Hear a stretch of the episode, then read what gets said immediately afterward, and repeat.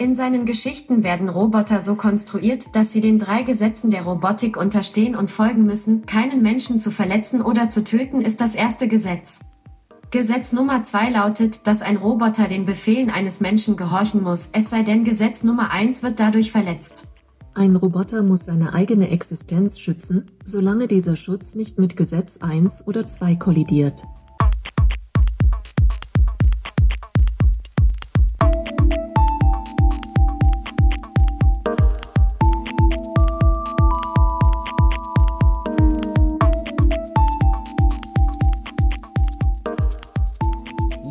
Hallo und herzlich willkommen zur nächsten Folge der Kreativkundschafter.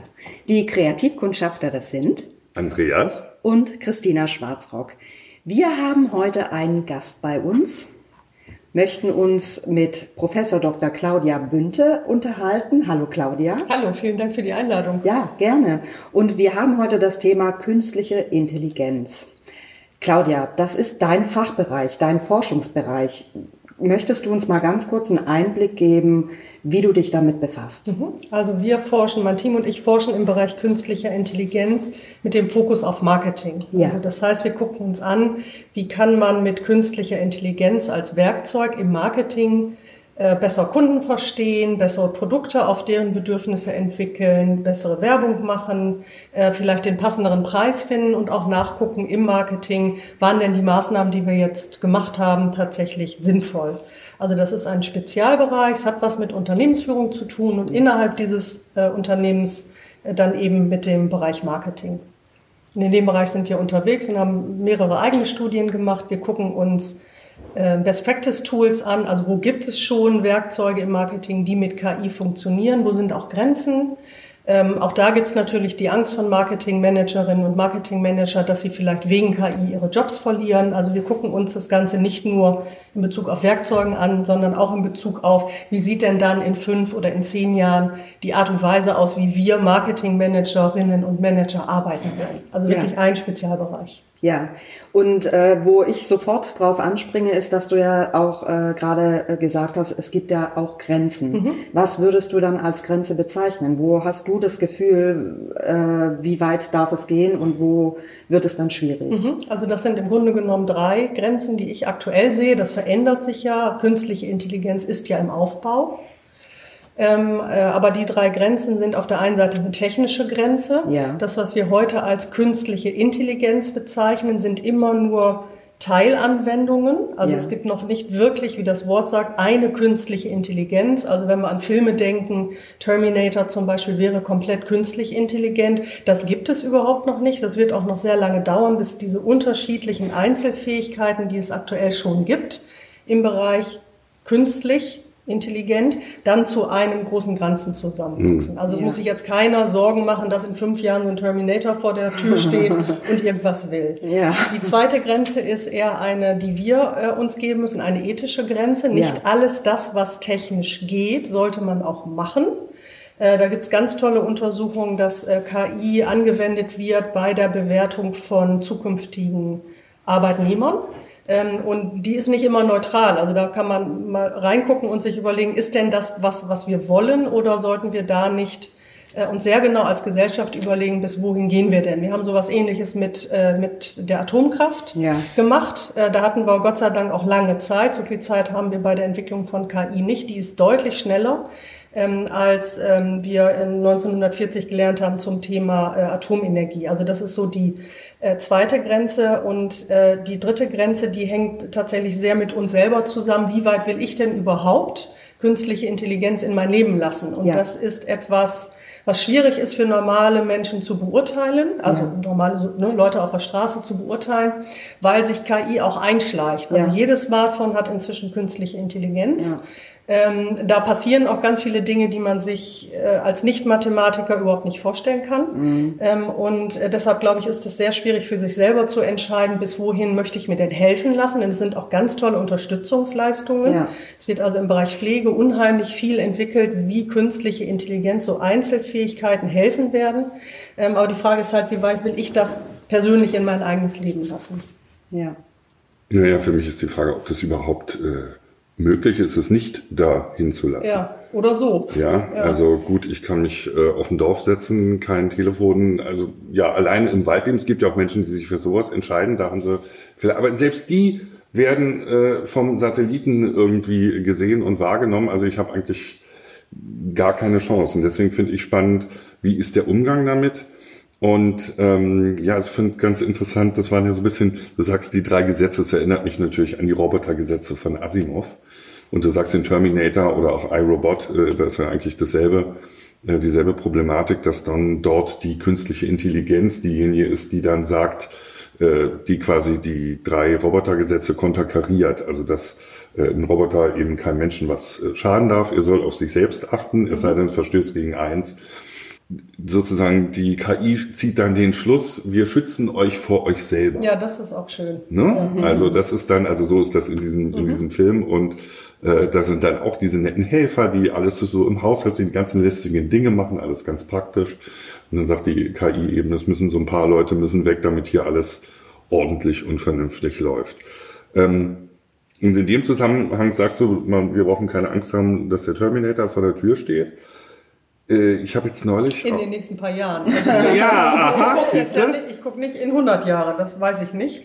Aber ja, ich finde das immer, finde das immer so spannend. Ich äh, gebe ja auch Interviews ähm, zum Fachbereich eben Marketing, die ist hier ist jetzt ein bisschen breiter gefasst. Und ähm, häufig fragen mich Journalisten, wie sieht denn die Welt im Marketing in zehn Jahren aus? Und dann sage ich immer auch, lass uns mal erst nach fünf Jahre gucken. Das ist schon mhm. äh, weit genug. Da sieht die Welt schon so viel anders aus. Da müssen wir gar nicht so weit in Voraus gucken. Also es geht wirklich exponentiell, mhm. äh, was die KI-Entwicklung angeht. Und das wird unterschätzt.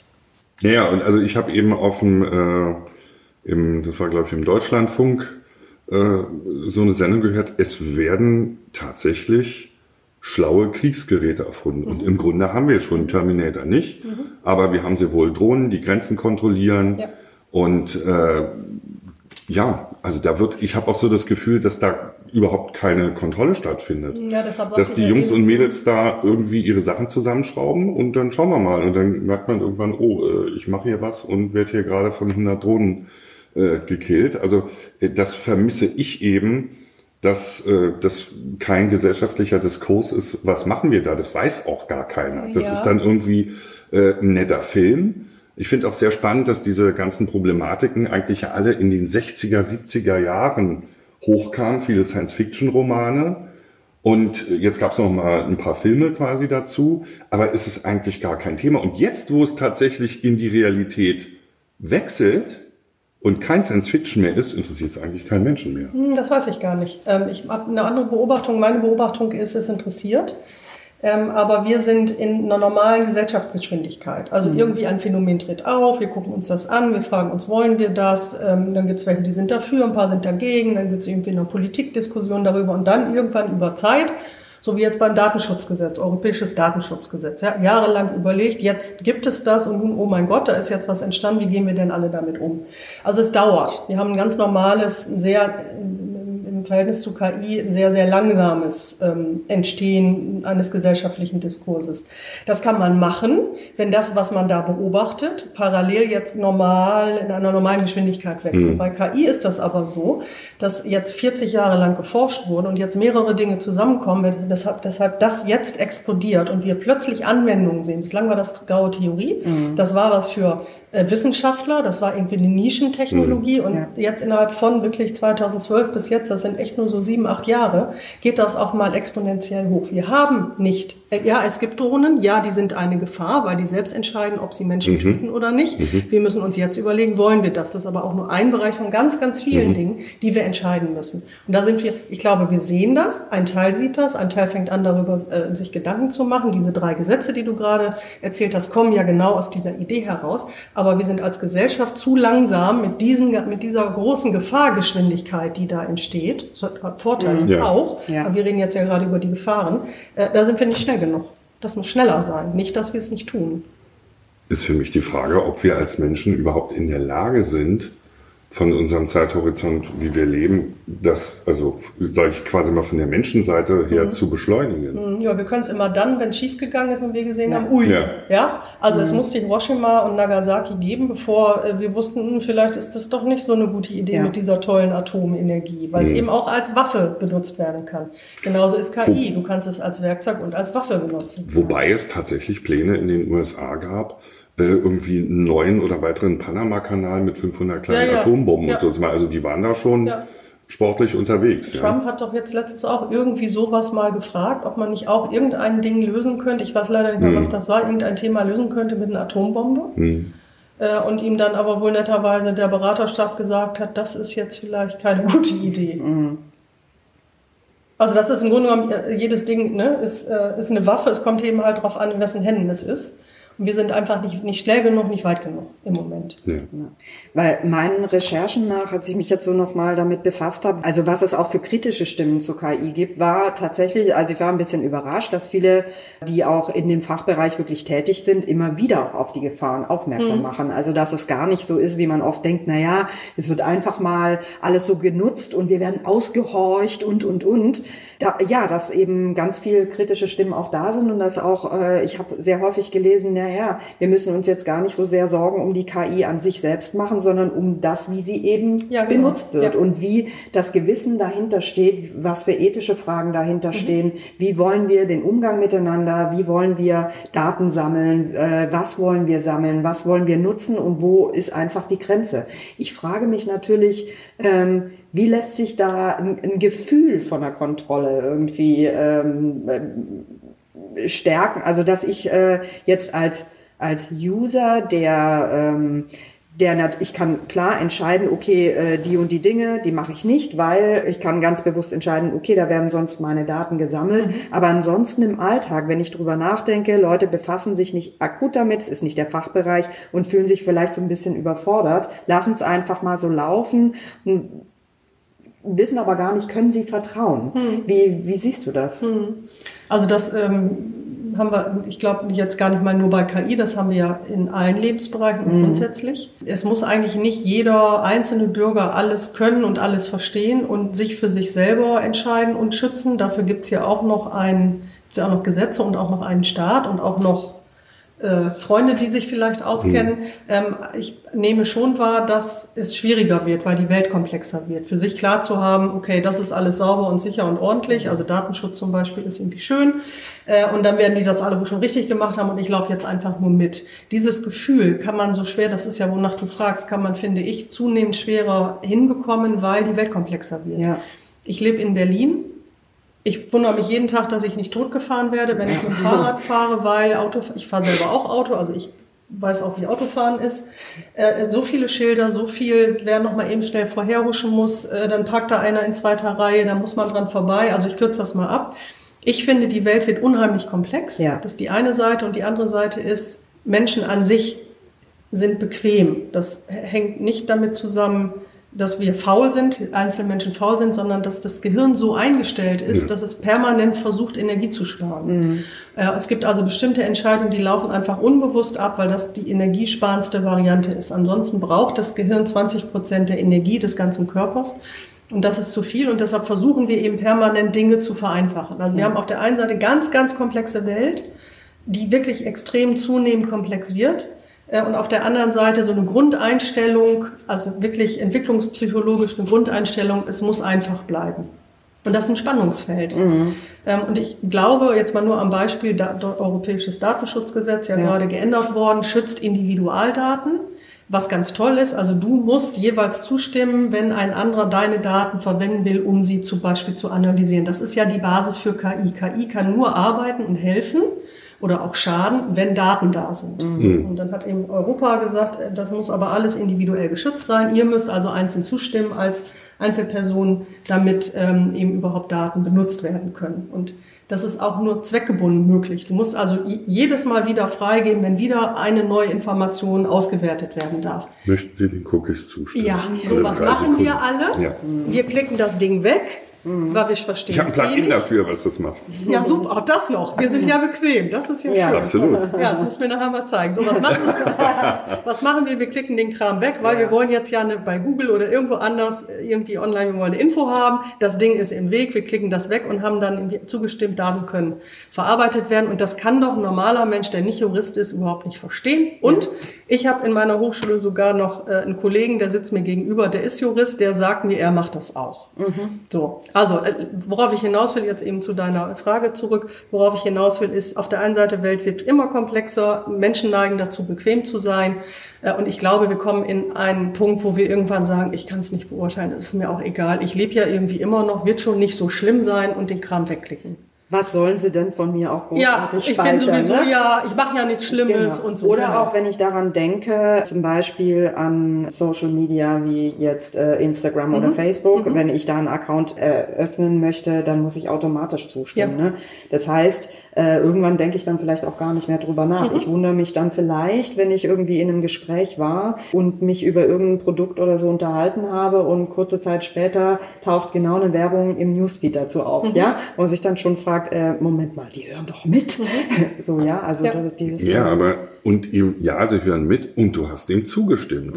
Also ich finde, dass eigentlich diese, diese ganzen Zustimmung und Cookie-Geschichten eigentlich ganz gefährlich, weil die Verantwortung wird auf den Einzelnen zurückgeworfen. Du hast vorhin Ja. gesagt, gesellschaftliche Verantwortung, staatliche Verantwortung. Die Gesellschaft wird auf den, wieso? Du hast doch zugestimmt. Das ist, das hast du alles lesen können, steht alles davor. Das bringt mich gleich nochmal so ein bisschen äh, zu der Ecke, du, wir haben vorhin im Vorgespräch darüber gesprochen, Black Box. Ja. Und äh, für mich ist das alles Blackbox. Also äh, ich habe hier, Oh, das sagst du als Fachmann. das sage ich als Ja. Fachmann. Ja, weil ich ja gar keine Chance mehr habe. Also äh, wo komme ich persönlich mit KI zusammen?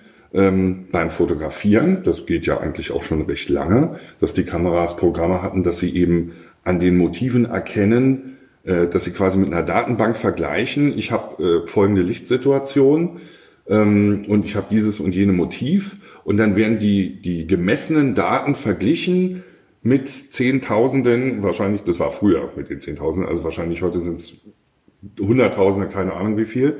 Äh, Und welche Bilder waren denn quasi bei dieser jetzigen Messsituation gut? Und dann wird so entsprechend, äh, stellt sich die Kamera darauf ein. Und äh, das geht ja so weit, dass ich mit meinem Handy irgendwie einmal so einen Rundumblick mache und der mir dann sagt, dass das äh, eine Herbstlandschaft ist oder ein historisches Gebäude oder wenn ich auf dein Gesicht gehe, mache ich ein Porträt. Dann stellt er mir automatisch auch schön gleich das Bouquet ein. Das ist dieser unscharfe Hintergrund, den ihr alle kennt. Äh, so bei einem Porträt, wie man es gerne hätte. Also wunderbar, tolle Ergebnisse.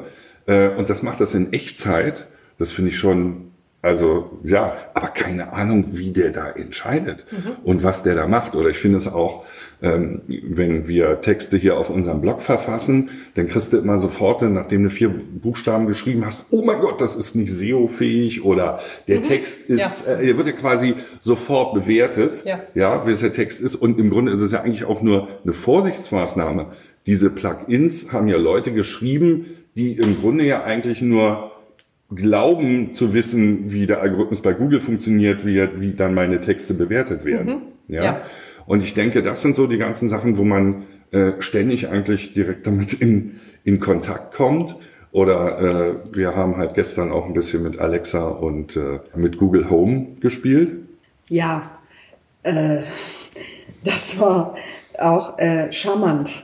Und wir haben tatsächlich bei den Antworten, die auf verschiedenste Fragen kamen, wurde noch mal kurz so be uns bewusst, na ja, das muss ja auch alles programmiert worden sein. Ja. Wie viele Menschen sitzen daran und überlegen sich, was für Fragen gestellt werden können? Also das war schon kurz, äh, äh, also ja, das hat plötzlich noch mal so Welten aufgemacht und äh, gefragt, ja, Also für mich ist alleine schon faszinierend, wir waren in dem Fall zu dritt, ja. wie wir die Fragen unterschiedlich formuliert haben. Also du hast ja eben nicht mehr äh, einen Computer, der eine ganz bestimmte Sprachformel nur versteht. Ja. Du musst die Frage so stellen, sondern du kannst ja, da gibt's Füllwörter, die Satzstellung und du meinst, also der Computer weiß ja nicht nur, was du sagst, sondern der weiß, was du meinst. Das ist was ja ein gigantischer Unterschied ist. Ja. Ja, dass ich eine, eine Kiste habe, die auf gab es früher auch schon Sprachsteuerung, da sage ich dann Stopp und sonst wie irgendwas und dann macht der was, okay.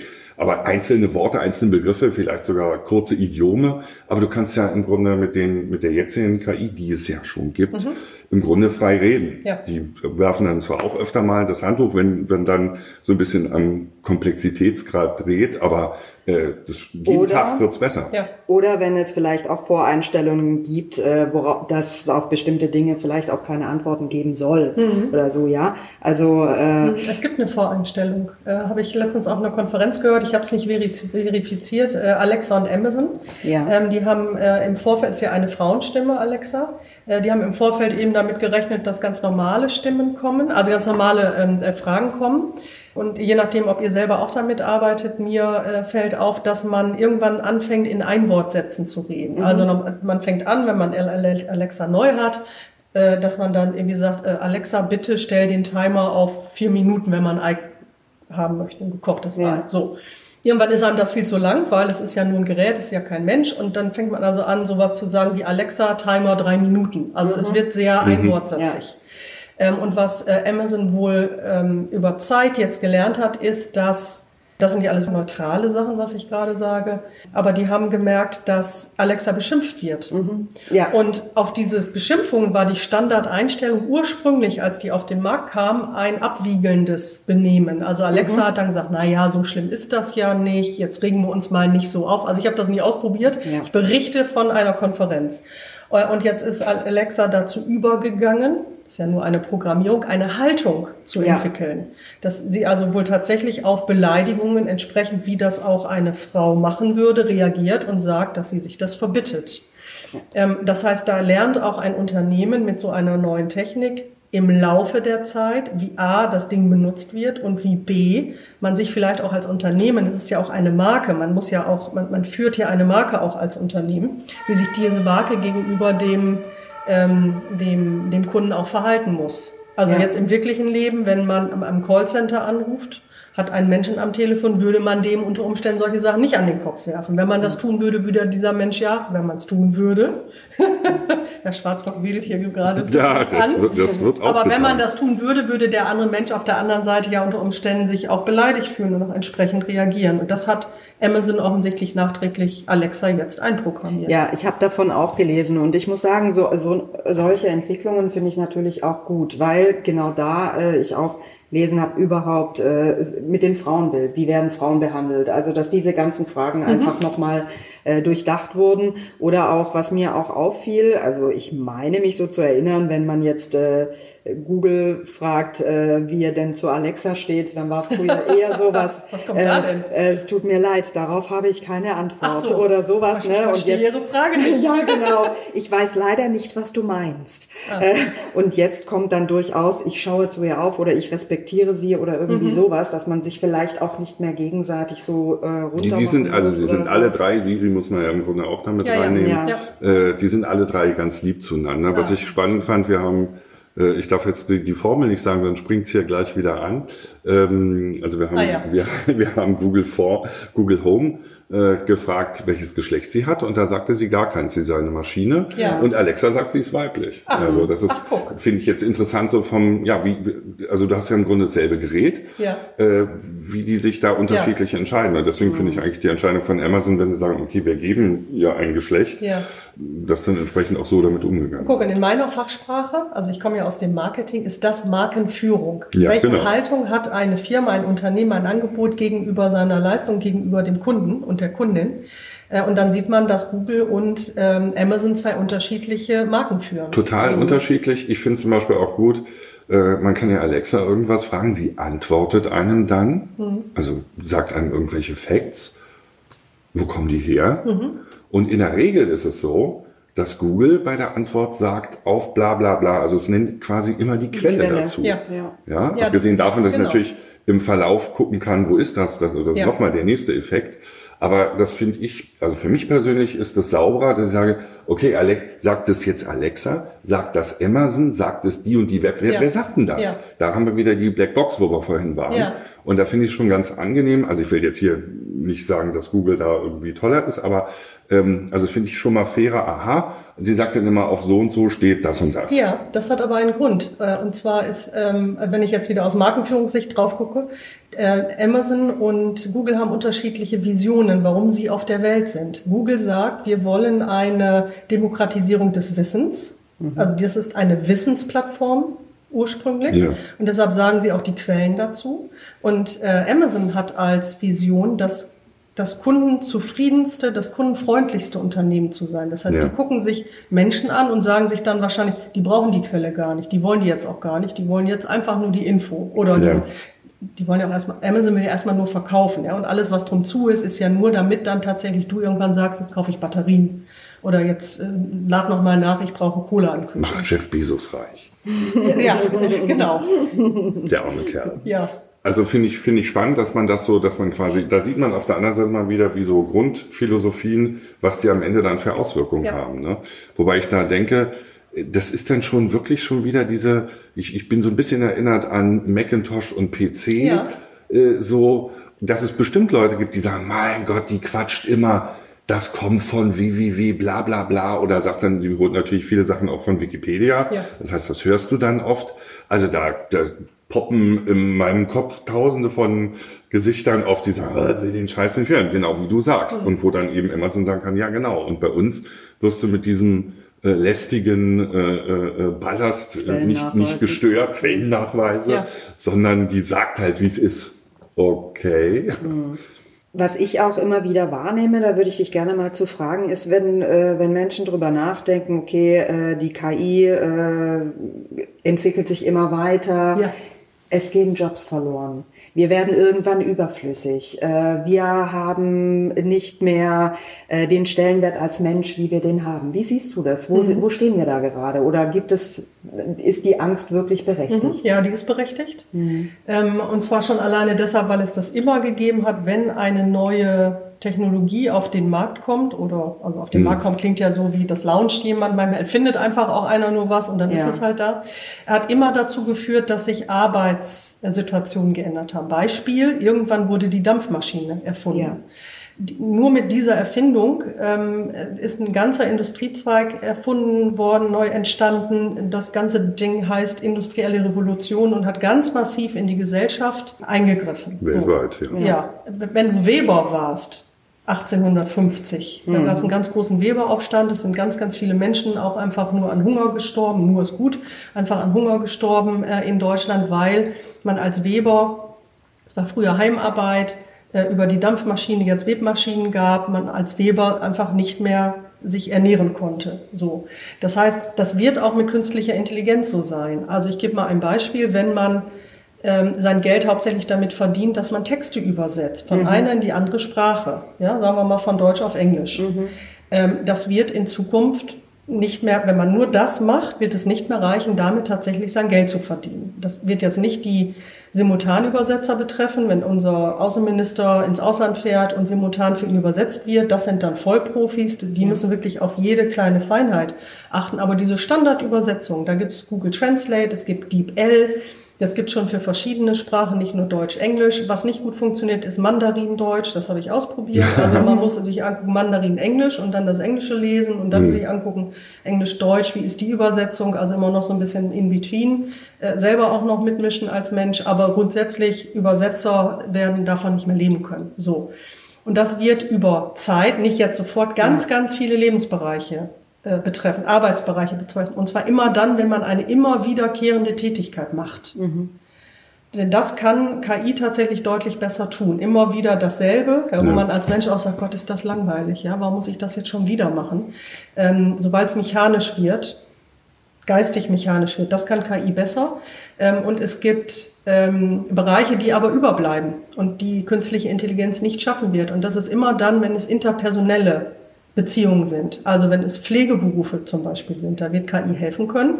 Aber dieses ganz persönliche, Frau Meier, wie geht's Ihnen denn heute Morgen und äh, wie haben Sie denn geschlafen und äh, äh, kann ich Ihnen sonst noch irgendwas Gutes tun? Also überall da, wo man Empathie braucht, Ähm, diese Berufe werden bleiben, aber auch die werden sich verändern. Also wer meint, sein Beruf bleibt die nächsten 20, 30, 40 Jahre so, wie das heute noch ist, der äh, träumt ich weiß nicht, ob er einen Albtraum oder einen Wunschtraum träumt. Ja, mir fällt da gleich der Bicentennial Man ein. Ich weiß nicht, ob du den, ob nee, ihr den Film kennt. Das ist mit Robin Williams und ähm, ist auch wieder Science-Fiction-Roman und das ist eben so ein Hausroboter, der einem der Freund der Familie ist ja. und Bicentennial heißt es, weil der wird 200 Jahre alt und er ist dann auf dem Weg, er wird am Ende dann ein Mensch, heiratet auch und das ist dann die, die Frage, so, ob, er ein, ob er, ob er, ja, im Grunde schon, im Grunde schon. Ähm, und es ist dann die Frage, äh, ob er das Recht hat, mit seiner Frau, mit der er da zusammen ist, das Recht hat, mit ihr zu sterben. Also wenn sie stirbt, auch zu Ach sterben. So, ja. so, ja. Und dann geht es darum, ob er jetzt eine Person ist oder nicht und so, diese Fragen.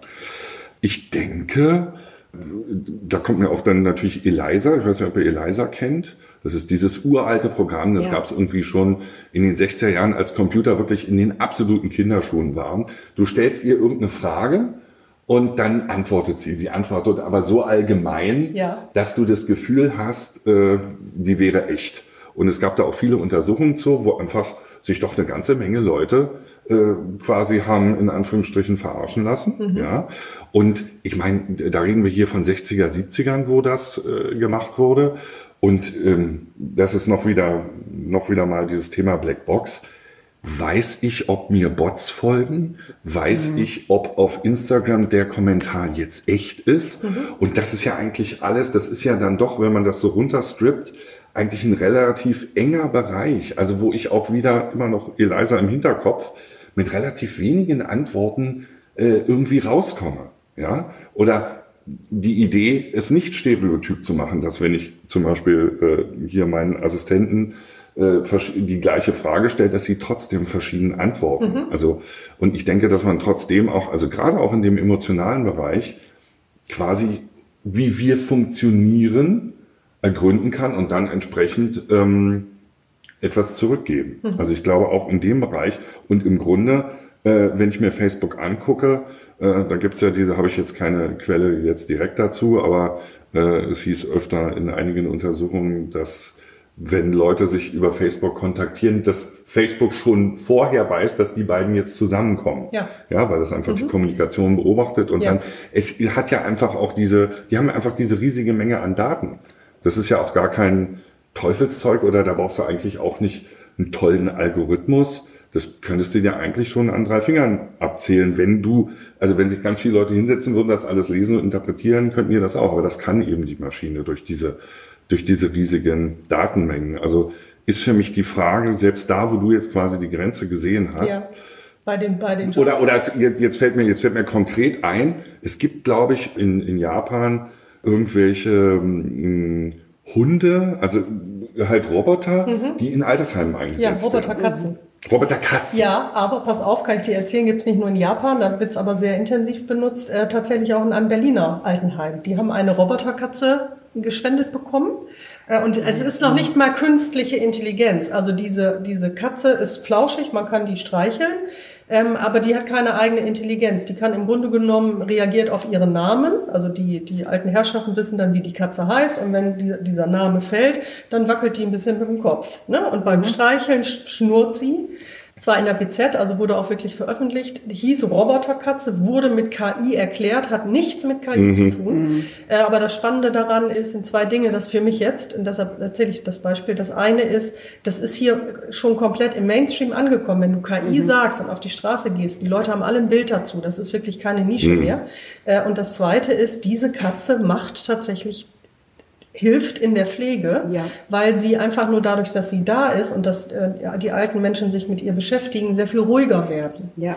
Äh, was man auch mit echten Katzen natürlich könnte, nur dann hast du wieder Maintenance, nicht? Du musst mhm. füttern, du musst pflegen, also das Tier dann, das Tier kann kratzen, das ist dann wieder verängstigend ja. für zum Beispiel demente Personen.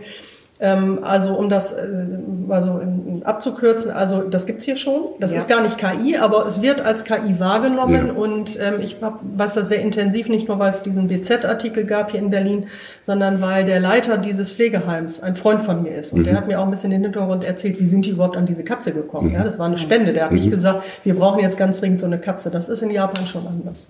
Wenn wir nochmal zurückkommen auf das Thema, welche Arbeitsplätze, also ist da überhaupt, ist es begründet, dass man Angst haben muss, Ja. dass ein Arbeitsplatz wegfällt? Also ich glaube, ja, auf der einen Seite, es fallen welche weg. Die meisten werden sich verändern in der Art und Weise, wo man Assistenz dazu bekommt über KI und wo man dann selber aber noch die, rele die relevanten Dinge tut. Und es gibt ein äh, sehr gutes Buch in dem Zusammenhang von einem äh, Autor, der heißt Kai Fu Lee. Quellen kann ich euch geben, könnt ihr ja vielleicht mit einbauen, Ja, wenn ihr das wollt. Kai. Fu Lee ist jemand, der sowohl in China als auch in den Vereinigten Staaten in äh, großen Unternehmen wie Google und Amazon gearbeitet hat. Amazon muss jetzt nicht stimmen, also Google auf jeden Fall. Ähm, also mehrere dieser GAFA und BAT-Firmen kennt. Ähm, und der hat eben in seinem Buch sich auch überlegt, weil er die ganze Materie kennt als Führungskraft, wie entwickelt sich eigentlich Arbeitskraft weiter. Ähm, und der hat eine ganz spannende Grafik aufgezeichnet, dazu gibt es auch einen TED-Talk, welche Berufe bleiben und welche werden sich verändern. Und da ist eigentlich die Bottomline, alles das, was ich gerade schon gesagt habe, alles das, was irgendwo Empathie und menschliche Interaktion braucht, wird bleiben. Also je mehr du sowas hast in deinem Berufsbild, umso eher bleibt dein Job. Äh, Und alles, wo es um strategische Entscheidungen geht. Ja. Also ein CEO einer Firma, den wird es immer geben. Ja. Äh, Aber ob jetzt äh, notwendigerweise der Boden immer noch von echten Menschen gewischt wird oder nicht von tatsächlich dann irgendwelchen unterstützenden Systemen, das ist eben sehr fraglich. Und das ist ein interessantes Buch und das ist ein toller TED-Talk. Naja, bloß, äh, ich denke einfach auch diese ganzen, äh, ja, ich weiß nicht, Versicherungen, Banken oder so. Tschüss, oder? Sieht man ja jetzt schon. Ja. Ähm, Fintech ist da ja der, das Stichwort. Also die normalen Standardbanken wie Deutsche Bank, äh, Commerzbank, ist jetzt eigentlich egal, wen ich nenne, ähm, soll auch nur ein Beispiel sein, die leiden alle unter diesen ähm, digitalisierten Fintech-Unternehmen, die keine echten Filialen mehr haben, die keine Mitarbeiter oder wenig Mitarbeiter haben, die sie deshalb jetzt ja auch nicht abbauen müssen, wenn die nicht mehr nötig sind. Ähm, du kannst, Holvi ist eine Bank äh, aus Finnland, gibt's jetzt in Deutschland, ist die erste Bank für Geschäftskunden, die ähm, überhaupt keine Gebühren nimmt. Warum können die das? Weil die diesen ganzen Unterbau nicht bezahlen müssen, wie das eine deutsche oder eine Commerzbank muss. Und weil die sich sagen, unser Geschäftsmodell ist die Zusatzleistung für ein, ein, ein Start-up, für ein, eine Firma, wie zum Beispiel Buchhaltung. Die müssen mit dem Bankservice kein Geld verdienen. Das ist bei einer deutschen Bank anders. Ja. Also das ist ein Bereich, der kommt in dieselbe digitale Transformation, in der der Buchhandel war, als Amazon Ja.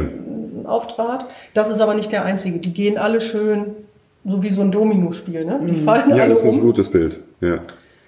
Ja. Auch in der Kundenbetreuung an sich dann, wenn ich in einem Unternehmen anrufe, also ich kenne das durchaus schon, dass ich dann eben mit einer künstlichen Stimme gesprochen habe Ja. äh, und dann Auswahlmöglichkeiten habe, was, äh, was möchtest du tun, was brauchst du. Mhm. Das Problem war nur, wenn das Anliegen, das ich hatte, nicht in Ja, den Fragenkatalog. Ja, genau. genau. Und irgendwann, piep, wird Ja. einfach aufgelegt. Dann ist natürlich die Frage, okay, äh, wie komme ich denn jetzt an das Unternehmen ran? Ja. Weil ich habe keinen Menschen mehr, mit dem ich dann sprechen kann. Mhm. Wobei ich da ein Beispiel habe. Ich kannte mal jemanden, der war bei so einer technischen Hotline. Die haben, also das hat die irgendwie von zu Hause im Homeoffice gemacht. Und äh, das waren Kunden, die Scanner gekauft haben. Also jetzt nicht unsere Scanner wie aus unserer Scannerfolge, sondern jetzt meine ich wirklich diese Computerscanner, Ja. um Dokumente zu scannen. Die lebten davon oder die lebte davon, dass sie gesagt hat, ja, wenn ihr Kunde ruft an und sagt, ja, mein Scanner ist kaputt oder funktioniert gerade nicht und die wollten großartig erklären, was auch ist. Und dann haben die gesagt, tauschen wir mal das Netzteil aus. So, 90 Prozent, End of Story, fertig. Aha. Also du hast quasi wirklich eine Standardantwort, Ja, ja. mit der du, die, Ja. die können auch erzählen und meine Mutter hat und weiß ich nicht, Zuhören. tauscht das Netzteil aus, fertig, erledigt. Und dann gab es natürlich noch 10 Prozent, wo dann tatsächlich äh, das so nicht lösbar war. Aber das ist dann, gut, das wird dann eskaliert, das sind dann echte Leute, man, die hören dann auch wirklich zu. Aber das andere war eigentlich nur, Mhm. ja, wenn du so willst, ein Anrufverweigerer mit Standardantwort. Und ähm, ja, Aber im Homeoffice. ja, im Homeoffice, äh, aber der auch funktioniert hat. Ja, Ja, ja. Und ich denke, das ist einfach der Teil, wo was einfach eigentlich schon Ausmaße angenommen hat, die wir gar nicht abschätzen können. Und ich komme nach wie vor nochmal zu meiner blöden Blackbox zurück. Ich denke mal, das äh, hast du ja auch gesagt, KI ist schon an, also in den Köpfen auch als Begriff angekommen, aber niemand von uns kann ermessen. Ich weiß nicht mal, ob selbst äh, die Leute, die diese Dinge programmieren, überhaupt wissen, was dieses System ist. Ich habe mal, das hat jetzt nichts mit KI zu tun, mhm. aber ich habe mir die Entwickler von Photoshop ein Interview mit denen gesehen haben, also die, die Chefs, die Entwicklerchefs, ja. die sagten, wir kennen auch nicht alles von Photoshop. Mhm. Ja, weil das im Grunde ist das eigentlich ein, ein, Bildverarbeitungsbetriebssystem. Ja. Ja, und kein Bildpixelprogrammchen. Und ähm, das ist eben die Frage. Also für mich, ich habe diesen Be Begriff Büchse der Pandora oder Pandoras Box da irgendwie schon gesehen. Es mhm. macht, also es ist eigentlich schon, es ist schon vorbei. Also sie ist schon geöffnet, oder? Hm. Ja, es ist nur die Frage, ob es eben Pandora ist oder nicht. Mhm. Ähm, also was da dann so rausspringt. Ähm, und dafür brauchen wir Regeln. Also mhm. wenn wir selber nicht mehr wissen, was da in dieser, in dieser Box ist, noch auch mal eine Regel, wann machen wir sie auf? Oder wenn sie auf ist, wie gehen wir dann damit um? Und diese Regeln, die haben wir noch nicht. Da entsteht was, was neu ist, was schnell ist. Und wir kommen nicht hinterher zu sagen, welchen Teil davon finden wir gut mhm. und wollen wir und welchen Teil finden wir nicht gut. Wir waren neulich auf einer Veranstaltung äh, von Netzpolitik und da hat eine, äh, ein Mitglied des Europäischen Parlaments von den Grünen gesagt, sie fordert, dass die, dass Facebook und Google ihre Algorithmen freigeben hm. und freilegen. Und das wäre, oder Amazon müsste das dann ja. auch tun. Mhm. Und das wäre eigentlich äh, genau das, wobei ich mich frage, ob das äh, jetzt, selbst wenn die das tun würden, abgesehen davon, dass ich glaube, dass sie das nicht machen würden, mhm. aber ich kann doch gar nicht diese Dynamik erschließen, was sich aus dem Algorithmus ergibt. Ja, ja ist ja schön, wenn ich das, ja, ich, ich, die, hier, hier hast du meinen Hammer. Ja und so, ach Mensch, mit dem kann man ja toll Nägel einschlagen, dass jemand auf die Idee kommt, jemand die in den Kopf Na, einzuschlagen. Kopf hauen, ja. äh, das das habe ich jetzt gar nicht erahnt. Ja. ja. Also insofern ist das, glaube ich, wahnsinnig schwierig. Und wenn ich mir dann die aktuelle Politik angucke, wo also irgendwie 50 Dieseltypen alle äh, äh, Emissionen von sich abgeben, dass einem heiß und kalt wird und dass der RBB, ein öffentlich-rechtlicher Sender, die Herausgabe der Daten per Klage einfordern muss und sich nicht der Verkehrsminister hinstellt, hallo, wir haben eine Untersuchung in Auftrag gegeben, da ist das rausgekommen. Ja, mit, also mit das, äh, Steuergeld. Mit ja. Steuergeld, ja. ja. So, das ist ja nun alles ganz bodenständig, fernab von jeglich, obwohl, naja, nee, da ist ja eigentlich im Grunde auch KI drin äh, weil ja die quasi den Betrug eingebaut haben. Mein liebes Autochen, äh, merk, merk dir bitte mal, dass du auf dem Prüfstand bist und dann verhalte ich mal ein bisschen anders, so dass das keiner merkt, dass äh, mhm. wir da draußen einen wegpusten. Mhm. Eigentlich, eigentlich ja. ist das das schon. Weißt du was? Wir können uns wünschen, dass wir diese Algorithmen kriegen. Ne? Und selbst wenn Facebook mitmacht und Google ist ja alles unter und Amazon und Apple und wer sonst auch noch mitmischt, Zalando, ja, you name mhm. them, äh, das ist alles schön, aber es gibt da noch einen ganz großen Bereich, den wir noch gar nicht angefasst haben und das ist China. China ist auf dem Weg, führend bei KI zu werden. Ähm, und wir gucken immer hier in Europa so schön in die USA traditionell. Ähm, wir müssen aber tatsächlich anfangen, nach China zu gucken. Ähm, die haben ganz anderen Datenschutz. Den kann man jetzt gut finden oder nicht, aber der ist so, wie er ist und der schützt keine Individualdaten. Also du hast als Chinese nicht so viel Rechte, deine Daten zu schützen, wie das in Europa der Fall ist. Der Staat kann zugreifen auf Daten, Unternehmen können zugreifen auf Daten, die dürfen auch Daten kombinieren, so dass in China gerade also Unternehmen Plattformen entwickeln, auf denen Kunden sind zum Verkaufen, so wie Amazon. Ja, Amazon mhm. ist auch eine Plattform, ja. Facebook ist eine Plattform, Google ist eine Plattform. In China ist das ähm, Alibaba, Baidu und Tencent. Mhm. Das sind so die drei großen. Die sind so im im Zahlenverhältnis noch nicht so groß wie Google, äh, Apple, Amazon und Facebook, aber die gehen in die Richtung. Nur was die können, und das ist das, wo, wo wir nicht richtig hingucken, ist, was die können, ist, die dürfen Daten miteinander verknüpfen. Die haben also nicht nur meine Bewegungsdaten auf sowas ähnlichem wie Google, da in China, äh, sondern die verknüpfen das noch mit einer Pay-App, die verknüpfen das noch mit Bewegungsdaten, wirklichen mhm. Bewegungsdaten. Ja. Die ist gerade in einem Café, die hat gerade diesen Kaffee gekauft, dafür hat sie einen Coupon benutzt, äh, offensichtlich ist sie preissensibel, jetzt guckt sie gerade auf meiner Plattform nach einem Angebot, Sie sitzt zusammen mit zwei ihrer Freundinnen, die haben sich vor drei Tagen auch für mein Angebot interessiert. Keiner von denen hat gekauft. Wahrscheinlich überlegen die sich das jetzt gerade. Jetzt pushe ich doch als Anbieter mal an alle drei einen äh, Rabattcoupon und sage, wenn ihr jetzt kauft, innerhalb der zehn, nächsten zehn Minuten, kriegt ihr alle zusammen zehn Prozent Rabatt und ihr kriegt noch einen Kaffee umsonst, könnt ihr euch da hinten an der Theke abholen. Und das ist ein, ein, ein, ein Plattformsystem, was nur möglich ist, weil es eben diese Daten unterschiedlicher User, auch Bewegungsdaten, nicht nur Plattformdaten, analysieren darf, daraus interessante neue Kombinationen an Angeboten entwickelt. Und das Spannende ist jetzt, die Chinesen finden das gut. Die finden das super, weil die relevante Angebote kriegen. Mhm. Ja, das ist total bequem, das ist super convenient, das ist super relevant. Und das, was da an Innovationen entsteht, wie Marken mit Konsumenten interagieren und umgekehrt, das werden wir hier irgendwann auch kriegen. Ja, meine Güte, das sind ja Felder. Ich glaube, wir könnten jetzt noch stundenlang darüber weitersprechen. Claudia, vielen Dank für ja, den Dank. Einblick äh, in, in diese vielen Bilder, die unter Umständen vielleicht auch leicht beängstigen können, aber vielleicht auch auf der anderen Seite ein bisschen wieder beruhigen können. Äh, toll, dass das geklappt hat. Vielen Dank. Ja, sehr gerne. Vielen Dank für die Einladung. Und an euch da draußen, wir freuen uns, wenn es euch wieder gefallen hat und natürlich, wenn ihr uns auch liked, shared in den sozialen Medien und guckt auch sehr gerne auf unserer Steady-Plattform vorbei, falls ihr uns finanziell unterstützen möchtet, dass wir unabhängig weiterarbeiten können. Ja, und wir freuen uns natürlich auch über Kommentare oder noch weitere Informationen zu diesem Thema KI und ich könnte mir vorstellen, dass wir da in Zukunft auch mal wieder eine weitere Folge machen. Dann bis in 14 Tagen.